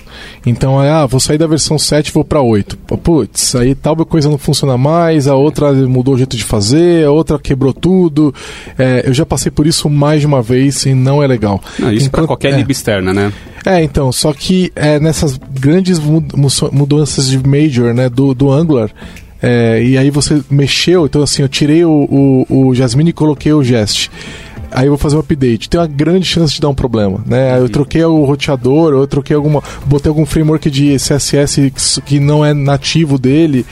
Aí você vai passar pelo update e você sofre um pouco. Tem que tomar um pouco de cuidado com isso daí, porque esse custo pode ficar meio zoado. Talvez para atualização sim, concordo, mas por exemplo, para adotar usar o Jest hoje numa aplicação Angular, tem esquemáticos da comunidade que fazem isso para você com uma linha de comando.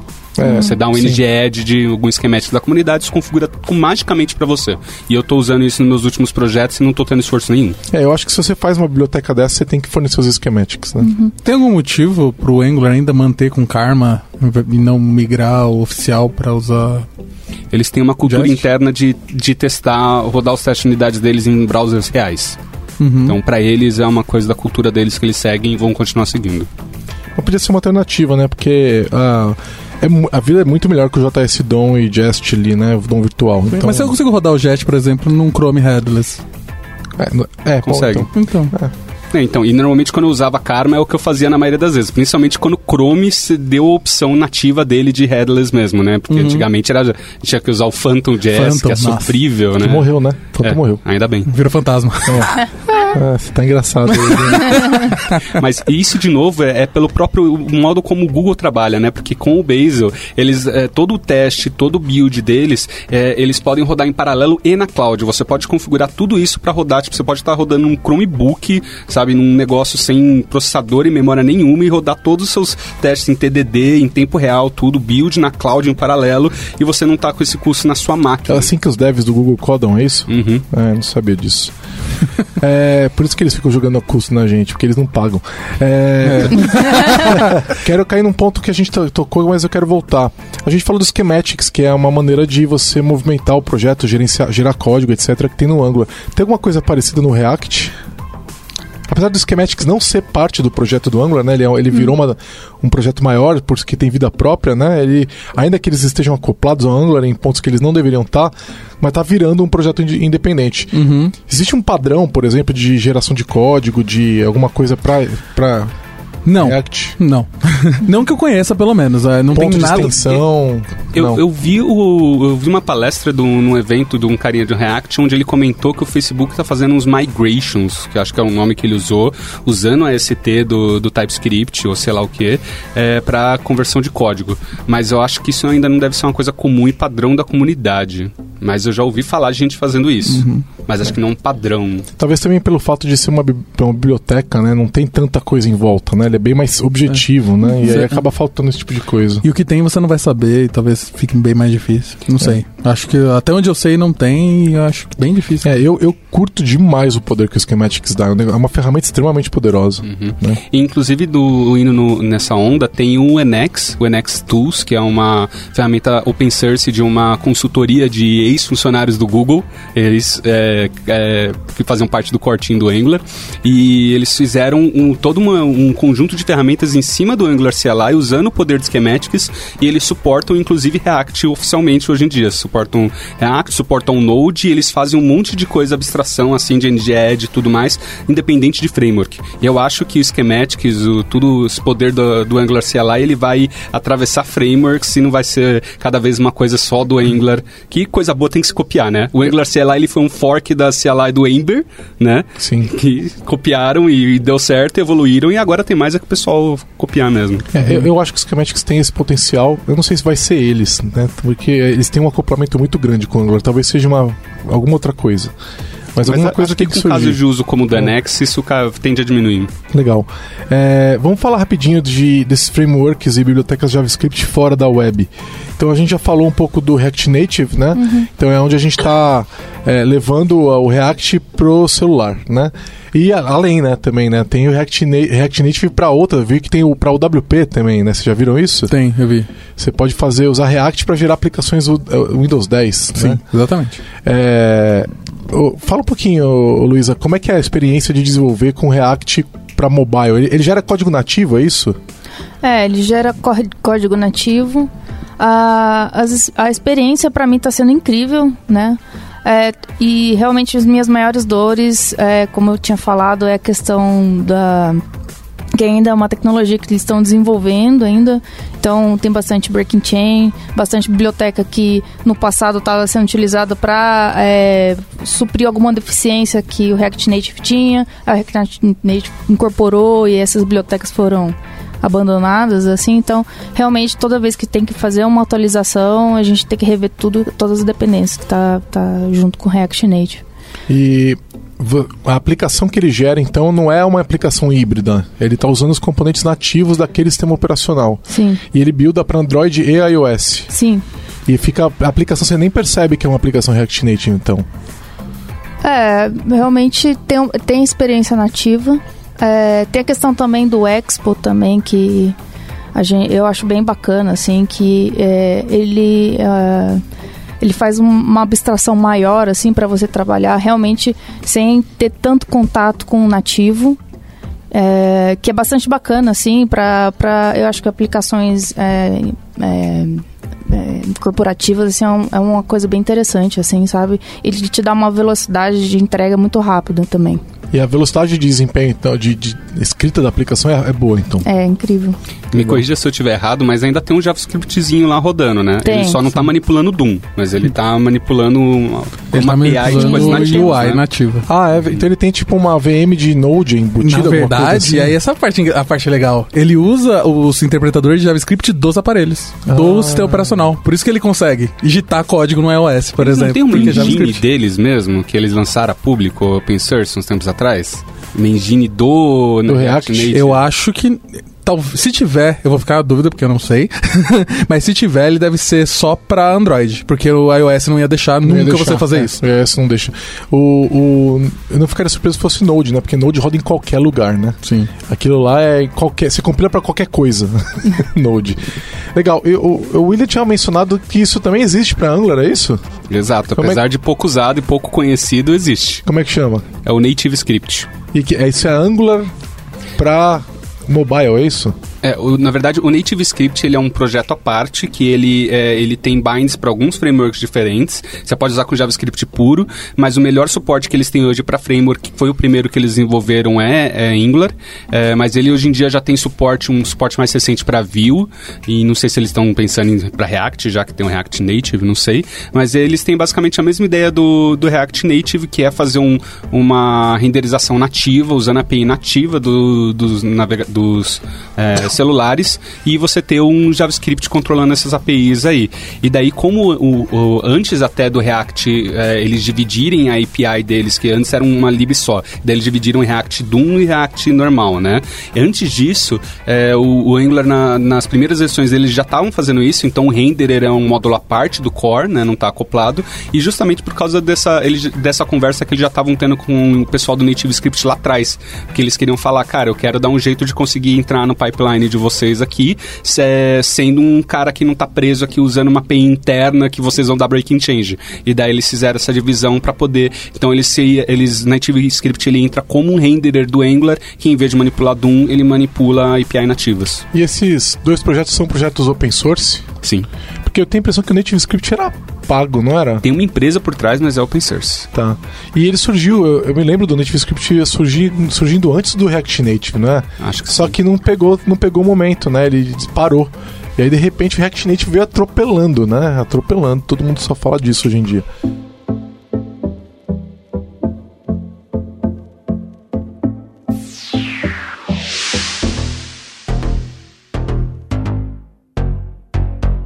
Entre em contato pelo site lambda3.com.br.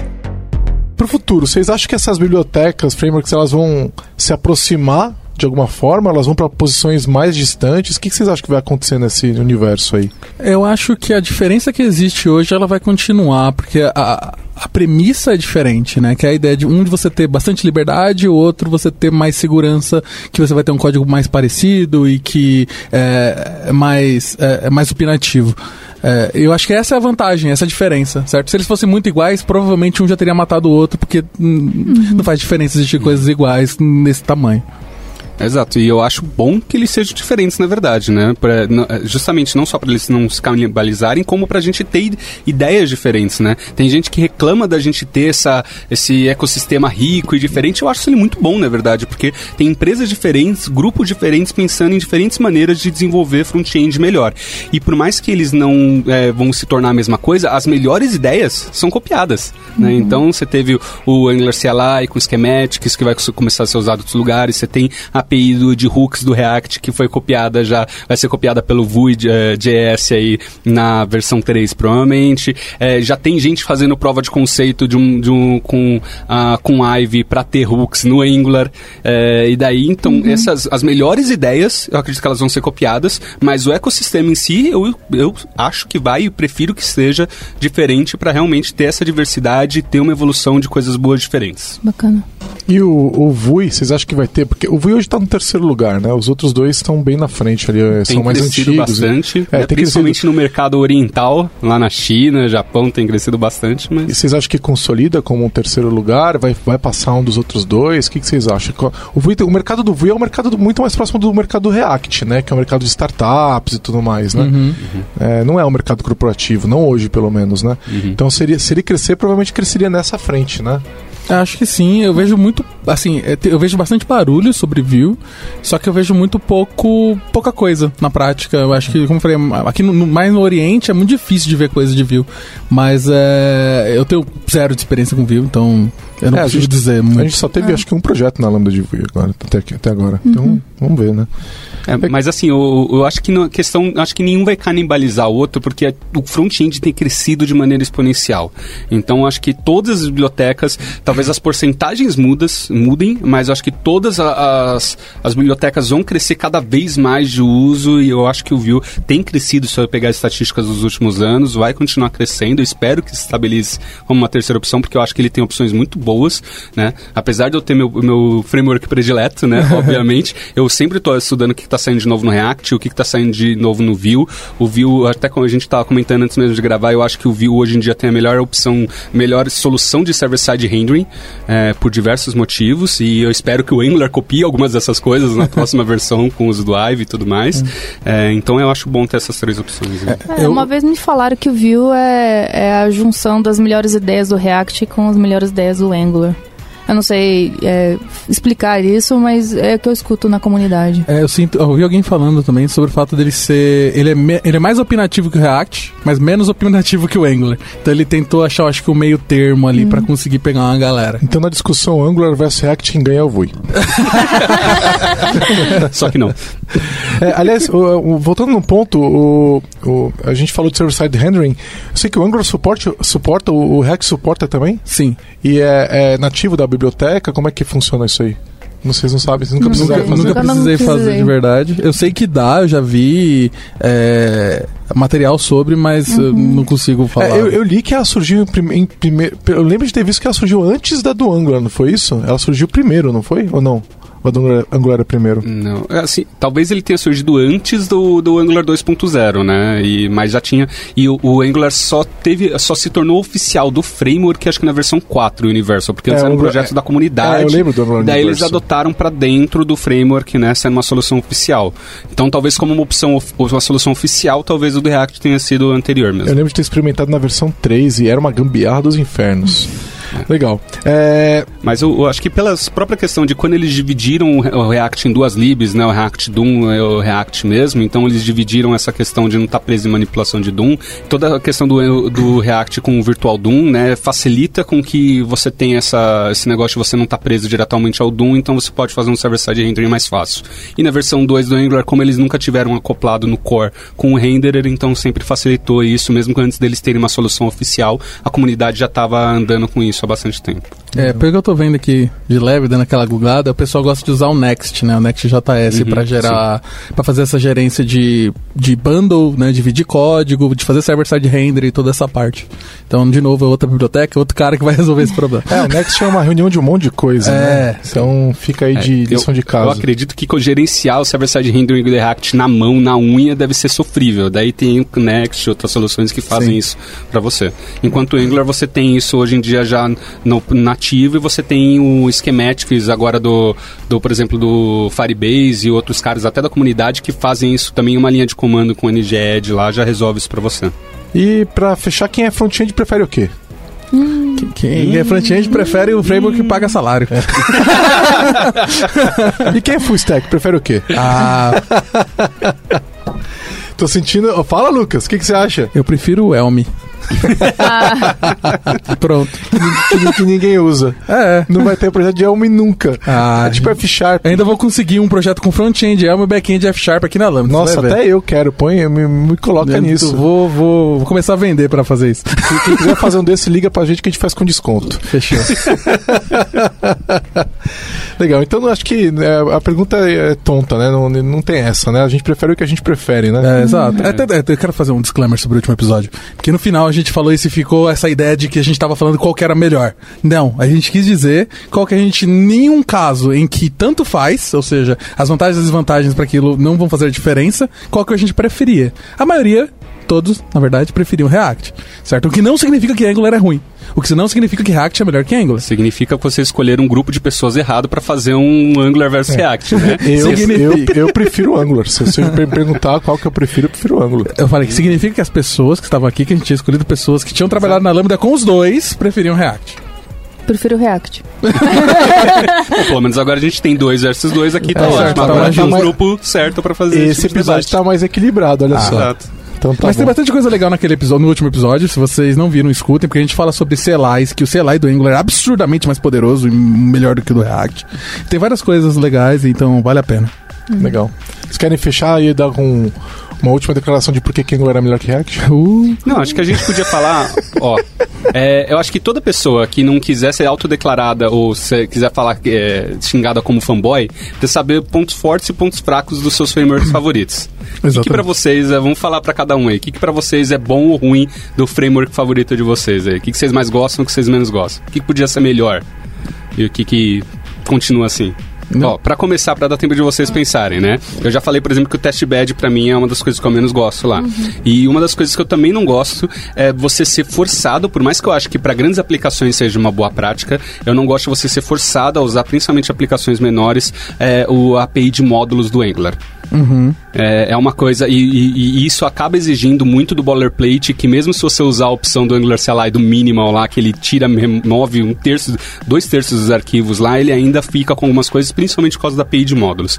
É, e é uma coisa que tá para Eles estão com expectativa de remover isso depois do Ive, tirar essa obrigação, é, mas é uma coisa que sempre teve desde a versão 2.0 e eu nunca gostei, porque se eu quero fazer um Hello World, eu não quero ter aquilo. Eu acho que isso fica na frente até de quem tá começando a aprender o, o e daí vai fazer um componente, tem que declarar ele lá no módulo. Vai fazer um serviço, tem que declarar ele no módulo. E, isso- e isso é um, ponto, um pain point muito grande para quem tá começando. É, eu acho que é, refletindo agora, depois, né, depois que da polêmica que parou a Paulista, é, eu refleti bastante. e Eu acho que a gente muitas vezes toma decisões técnicas a partir do- das experiências passadas. Assim, eu tive bastante experiência ruim com Angular, mas não é questão do Angular, é questão do corporativo, talvez. E e realmente, tipo, eu, eu tenho um pouco. Falei assim, pô, eu preciso começar um projeto novo. Se for React, melhor, pra mim, hoje. Uhum. Até por experiência mesmo. Até por experiência, assim, mas eu gosto muito de olhar o que o React, o React não, o Angular faz no mercado. Eu acho que realmente, como você falou, as decisões técnicas que eles têm é, é incrível mesmo. A RxJS eu sou apaixonada, TypeScript também, eu tô co- começando a curtir mais também. É... E talvez mas, mas seja no React, isso, né? React, Luísa, o que, que, é, React. o que, que é bom e o que, que não é bom pra você? O que, que você mais gosta e o que, que, você Podia menos ser gosta? melhor no React. Eu acho que desde que eu comecei a trabalhar com React, eu me tornei melhor programadora, justamente por, por eu ter que estudar tudo o que ele faz, sabe? Tudo, então, qual que é a melhor ferramenta, qual a melhor biblioteca para navegação? Ah, você tem essa, mas essas daqui te dão outros poderes e outros paradigmas que vai resolver. Ah, tem- eu comecei a estudar muito mais é, bibliotecas, como funcionam as coisas, código-fonte, depois com React. Eu acho que é, realmente, eu acho que se você está estudando front, é bacana você estudar com React. Tá, então você acha, você gosta da, da, da liberdade, da flexibilidade Uhum. que ele te dá, que te obriga a estudar e se- ser uma programadora melhor. Uhum. O que, que você não gosta? Que eu não gosto, talvez. ah, não sei. Gosta de não sei, eu tudo. Gosta de gosto tudo. Tá bom, gosta de não tudo. Sei, Tá bom. não sei Não dizer. gosta de tudo, tá tudo. Gosta de tudo, tá Na bom. verdade, ela já falou dizer. parte que ela não gosta, né? As breaking changes do. É, breaking changes. Ah, olha aí, olha aí, olha Eu acho que realmente a- o Facebook não é uma comunidade mais acolhida, acolhida, Acolhedora. acolhedora. É, te- tem algumas tretinhas também. É, a gente é, também tem um ranço com o Facebook, até a questão. eu, eu assisti aquele documentário lá, Identidade Hackeada, é isso? E aí você fica um pouco com ranço mesmo do Facebook. não tem como. Não tem E, como. por exemplo, você fa- comentou que um dos históricos do React é que eles estavam tentando resolver o problema das notificações lá, né? Do, Uhum. do Facebook. Eu não sei quanto a vocês. Eu tenho problema com essas notificações todos Até os dias. hoje. Que aparece que eu tenho 40 notificações e eu vou ver tu duas. Então, Então, acho que eles não resolveram eu direito contar esse como é que você problema, não, resolve esse cara. problema de É, resolvi, resolvi. Você suspende, você cancela teu Facebook. Exatamente. Entendeu? Hashtag cancel, cancel o Facebook. Pronto. eu, eu vou falar que se isso era um dos problemas que o React veio pra resolver, eu não sei se Tem não lugares- não, viu? Aquele negócio de notificação do Facebook é pra você achar que você tem amigo, né? É. Porque ele, ele, Ele tá te faz um- ajudando. ele faz É. um monte de notificação. Fica, Pô, né, eu não tô- Então, cara, não sai do. Facebook, vamos, É, sair, é. vamos pro Twitter. Twitter é muito mais legal, é só, só amor. Só- lá, né? cara. não, só Segue nós, segue nós. Mas, é, então, Lucas, eu. E aí, o que, que você gosta e não gosta no, no React? Sim, eu gosto muito de linguagem de programação, eu gosto muito de JavaScript e TypeScript.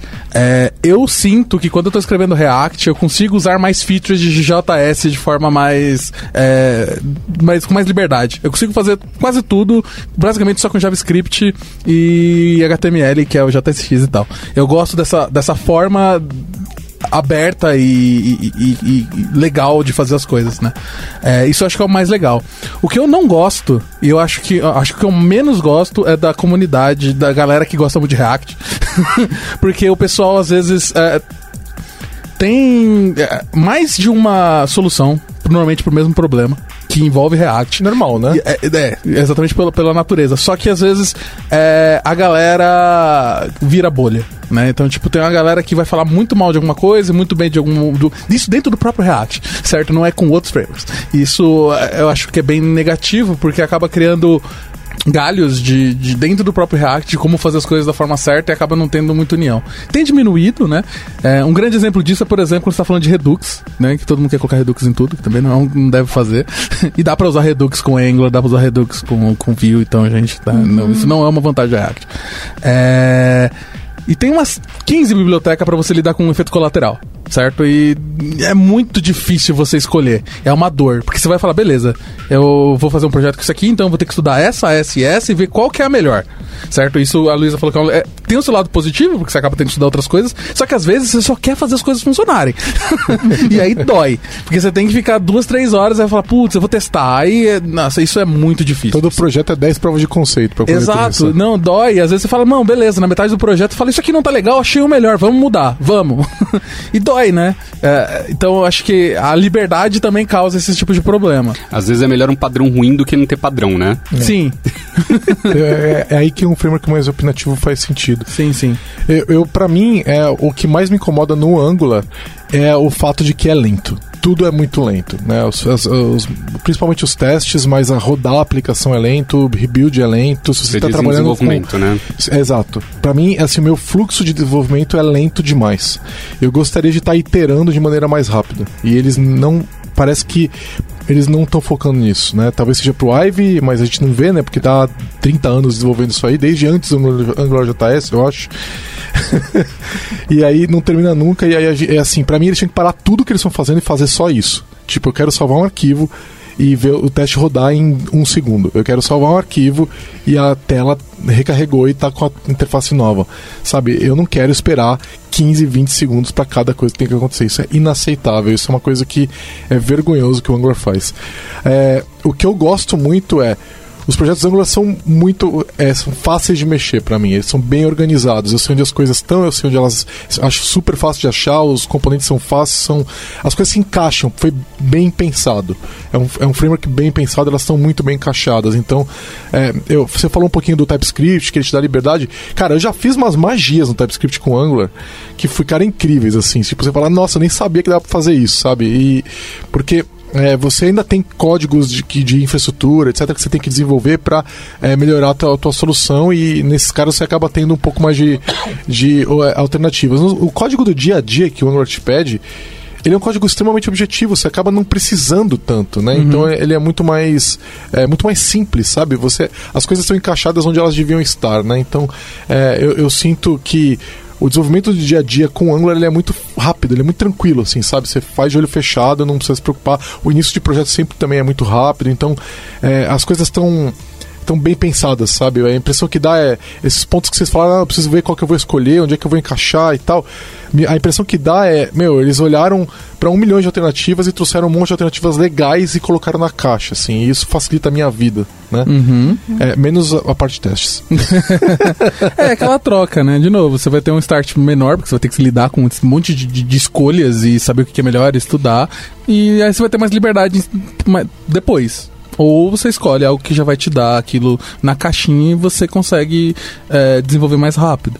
Então é a troca, certo? Mas sendo bem sincero, você me coloca no projeto de React, eu tô felizão também. Nossa, qual que é? É, Nossa, eu tô feliz pra caramba. É, né? tranquilo. Então. Tem não- ponto e vírgula. É, é, não, Sem- ponto sem e ponto e vírgula. vírgula. É, não, com ponto e Tem que vírgula. tirar o ponto e vírgula. Não, tem que acabar o ponto, e vírgula. E sem underscore, em lugar nenhum. Underscore eu concordo, Não sem é underscore. privado? Não. Não, agora é Sharp, Ah, né? Você ah. viu que coisa horrorosa que negócio?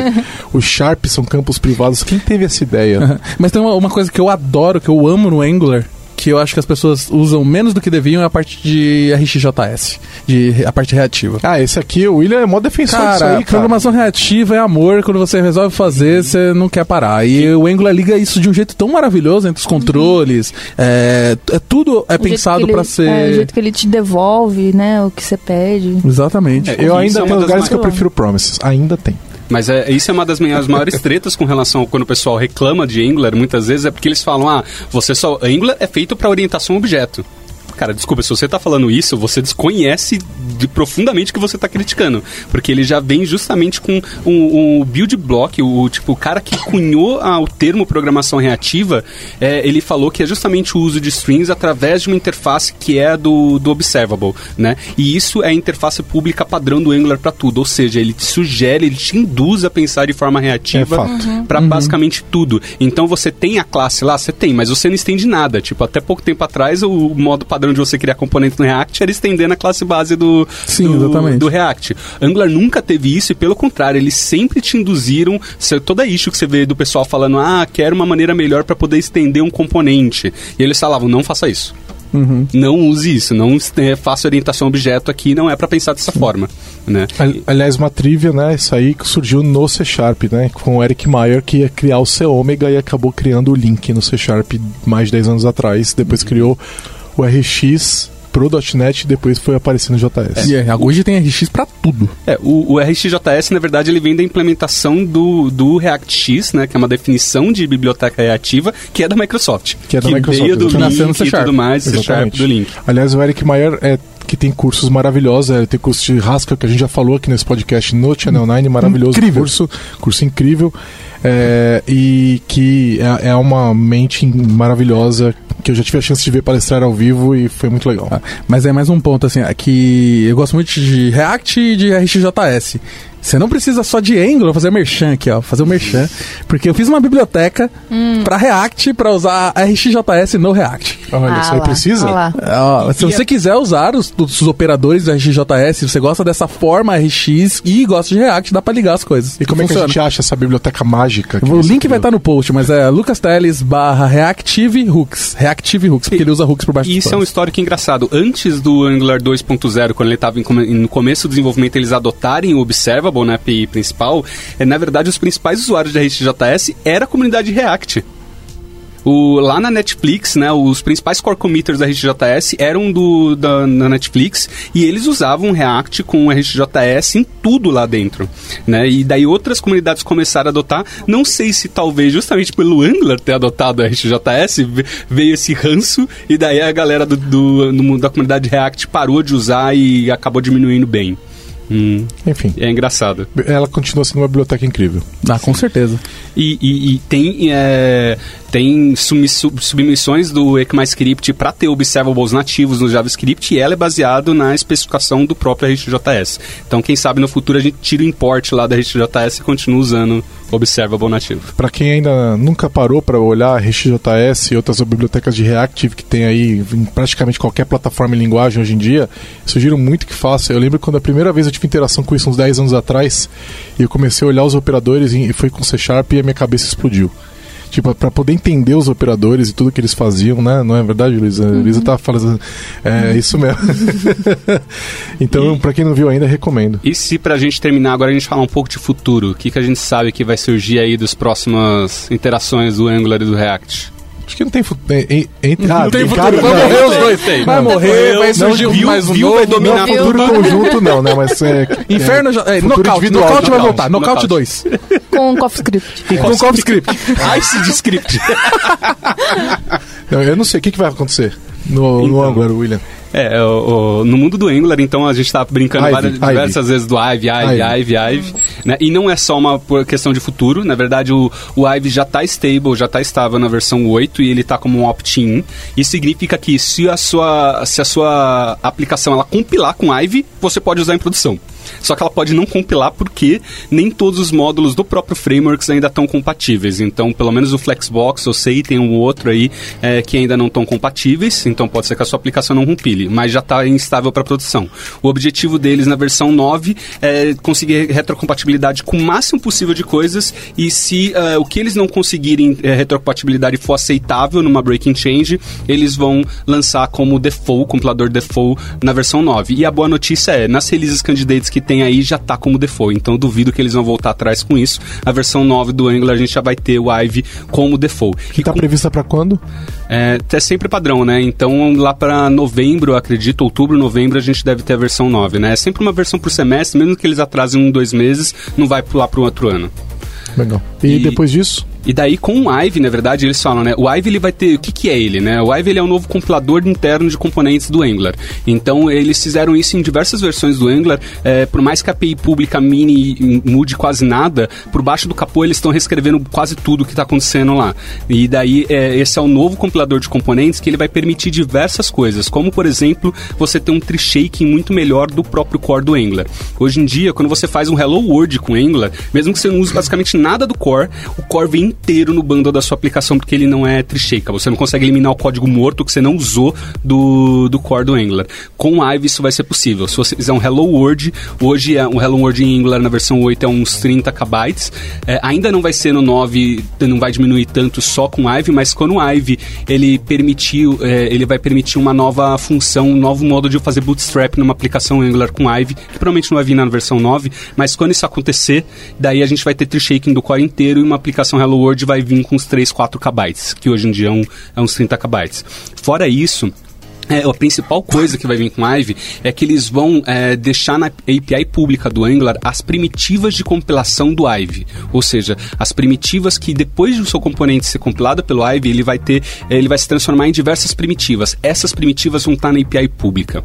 Isso significa que você vai poder usar elas da forma que você quiser e isso vai permitir metaprogramação e high, high order components e diversas outras coisas que vão ser incríveis que a comunidade já está brincando com diversas coisas como, por exemplo, lazy loading por componentes em vez de só lazy loading por rotas e diversas coisas que vão ser incríveis. E entre elas, uma das coisas lá é que é, o Ive ele também vai permitir eu fazer compilação só do que realmente mudou na minha aplicação. Então isso, essa é a sua principal é, reclamação, Gigi, de você todo, quando você tem uma aplicação muito grande, ele tem que compilar tudo o tempo todo, que é uma reclamação real, eu também acho péssimo. É, isso vai, isso espera-se que vai mudar com o Ive, porque o, é. o, TypeScript por si só ele já tem build incremental. É, acabou de sair, né? O é. build incremental do TypeScript é bem recente. É. E daí o próprio Angular com o ele também vai permitir esse build incremental dos próprios componentes, então você só vai compilar o que realmente mudou, o que vai ter uma experiência de desenvolvimento e de testes. Eu espero que o teste também com o testbed seja muito mais rápido depois disso. Então vai ter muitas vantagens para o ecossistema como um todo com, depois disso. E daí eles têm zilhões de, de issues do, do Angular que eles, eles colocam a marcação de will be fixed with Ive, vai ser resolvido com Ive. Né? Ou seja, eles não estão resolvendo nesse momento, eles estão terminando esse novo compilador porque isso vai destravar diversas coisas que antes não era possível com Angular. E no React, o que está acontecendo? Então, é, a, tá previsto para a próxima versão do React, eles é, lançaram recentemente o Hooks, né, que é uma API de, uma forma de você lidar com o estado de uma forma bem diferente, um pouco mais... Realmente reativa, funcional, né? Exato, bem que mais é funcional, então você consegue dropar, você consegue escrever uma aplicação inteira React hoje, você tem que escrever class nenhuma vez, o que eu acho maravilhoso. Mas, é, é, e agora eles estão pensando, eles estão resolvendo muita parte de renderização assíncrona, que é o que eles estão esperando para a próxima versão. Então, tipo, fica focado muito no que a lib faz, que é exibir coisas de uma forma melhor. Então, eles estão mudando a forma, uh, criando novas formas de você lidar com o ciclo de vida de componente, é, criando uma, uma forma de priorização de renderização de componentes. Então, posso falar que uh, componentes que são mais importantes não vão ser afetados por componentes que são menos importantes no render, certo? E ao mesmo tempo, você tem é, ferramentas de você colocar, que eles chamam de React Suspense, placeholders automáticos nesses lugares que estão esperando. Então, eles estão lidando com essa parte de você ter uma renderização é, mais otimizada, principalmente para quem tem internet pior ou um celular que tá com algum tá com um sinal ruim, esse tipo de coisa. É, não dá para falar de futuro de React, sem, sem considerar que ele é uma biblioteca e não um framework. né? Então a gente teria que falar de futuro do ecossistema como um todo, né? Sim, sim. E aí fica muito difícil, né? Porque tem que olhar. Que é muita coisa. né, pode surgir alguma coisa amanhã que muda tudo. É, e o que, o que a gente comentou agora há pouco até de velocidade de execução, que você falou, ah, mas o React ele é mais rápido que o Angular, tem diversos benchmarks da comunidade que mostram que não, na verdade eles estão bem próximos e se você utilizar de certas otimizações do Angular, como mudar o change detection dele para um push, que você elimina diversos ciclos de detecção de mudança dele que não são necessários em determinados casos e tudo mais, ele consegue ser até mais rápido. Mas o que o React tem de vantagem nesse sentido, eu acho que é bem, é realmente o que o Fiber trouxe, é a questão de você poder priorizar certas coisas do que outras, né? Então a execução final pode ser elas por elas, mas ele ainda consegue priorizar de uma forma que ainda hoje não é possível com o Angular, quem sabe com a Ivy. É, então, estamos terminando exatamente como eu imaginei, né? Briga de gato e rato, ninguém vai ganhar. Eu vou falar que aqui no render tem um que chega três vezes mais rápido que o React e o Angular, que é o Elm. Olha só. Olha só. Com as flags de otimização que a linguagem faz desativadas pra ficar justo. Então, E mesmo na, assim, pra na ele- discussão, o Elmo ganhou, então. É, no, no performance ele ganha. Ele tem que ganhar alguma coisa, não tem mercado. Então, vai ser Elm com View. Ganhou. É isso aí, pronto. Valeu, galera, obrigado. Valeu. E ah, saímos dessa agora sem o vencedor, eu acho. Que agora foi a discussão. Todos foi vencemos. Foi justo. Falou. Falou. Falou! Pessoal, tchau, tchau.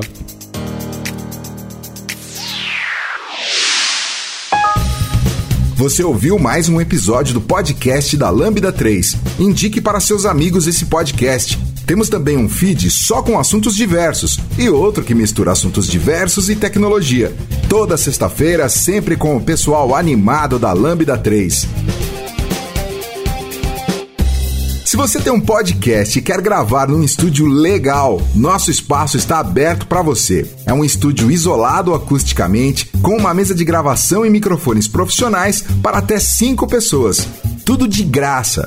A ideia é estimular o podcast no Brasil. Pode ser sobre qualquer assunto. Fale com a gente pelo e-mail podcast@lambda3.com.br.